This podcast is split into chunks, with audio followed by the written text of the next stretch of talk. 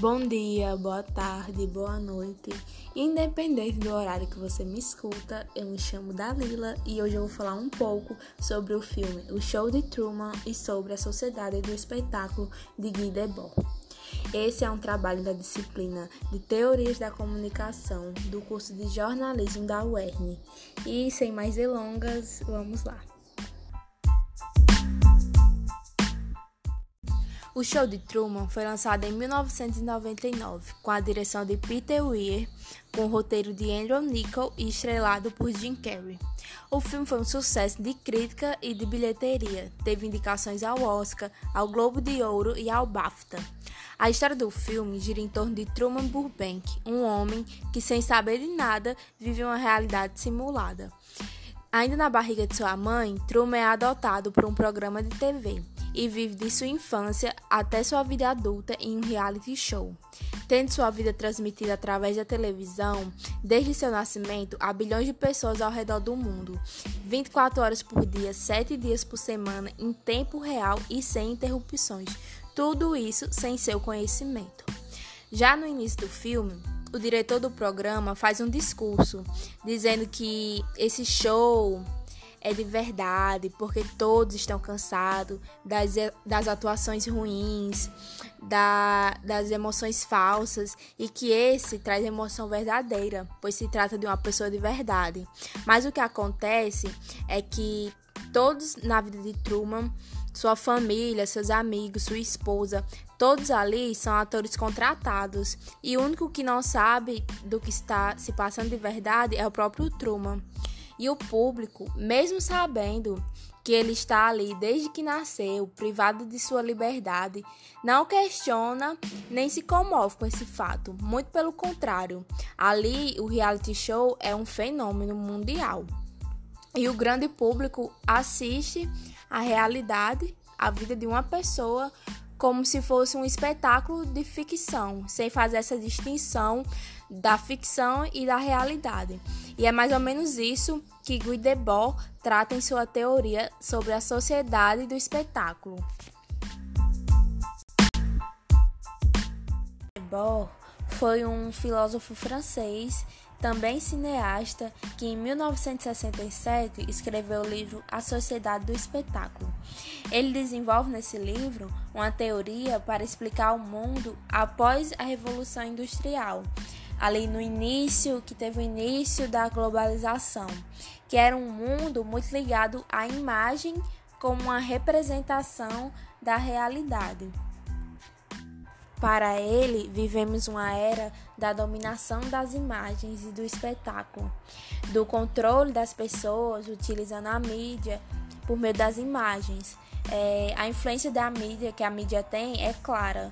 A gente tem como exemplo os regimes totalitários, o nazismo, é, que utilizava a dominação midiática para o controle ideológico do povo. E com o capitalismo, é, as demonstrações artísticas, o cinema, a música, a cultura é, viraram produtos sendo usadas, sendo feitas visando o lucro. E sendo utilizados os produtos da indústria cultural também para o controle das pessoas por meio da influência.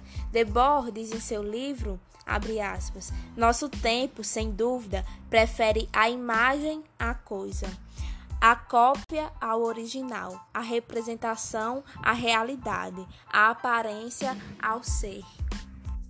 Fazendo o link agora com o filme, tem uma parte que o diretor do reality show fala uma frase muito impactante. Nós aceitamos a realidade do mundo que nos é apresentado. É simplesmente isso.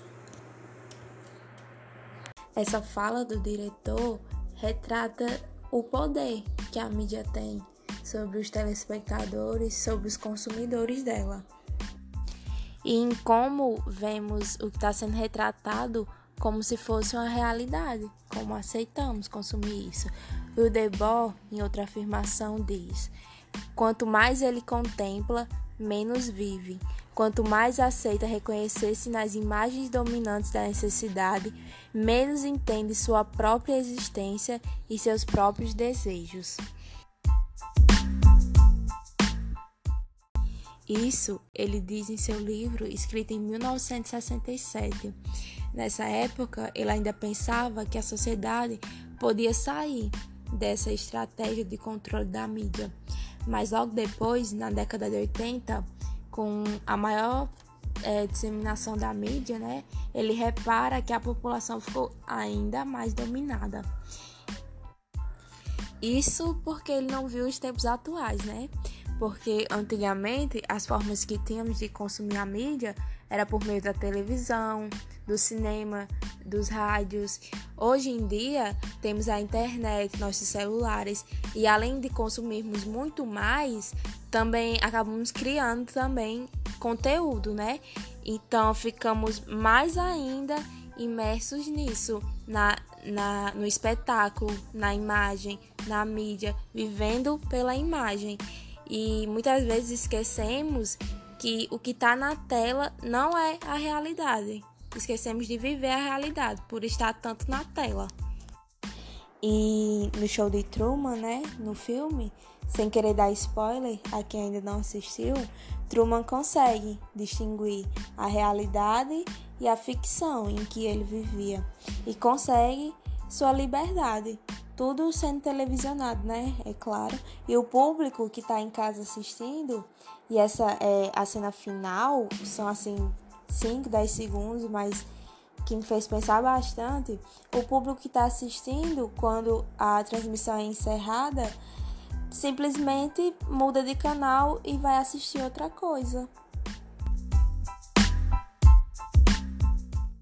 Então é isso. O Show de Truman é um filme que eu recomendo muito, né? Nos faz pensar muito sobre a realidade, sobre a ficção. Quero deixar também outra recomendação, que é o episódio Queda Livre, o primeiro episódio da terceira temporada da série Black Mirror original da Netflix. É, também traz muitos questionamentos sobre as redes sociais e como as usamos. Muito bom esse episódio. E é isso. Quando o Debord diz: quanto mais ele contempla, menos vive, é pra gente viver mais e não esquecer que a vida não é pela tela e não devemos viver pelas imagens. Obrigado por me ouvirem bebam água, salvem o planeta, votem consciente. E. Caso não veja vocês, boa tarde, boa noite e durmam bem.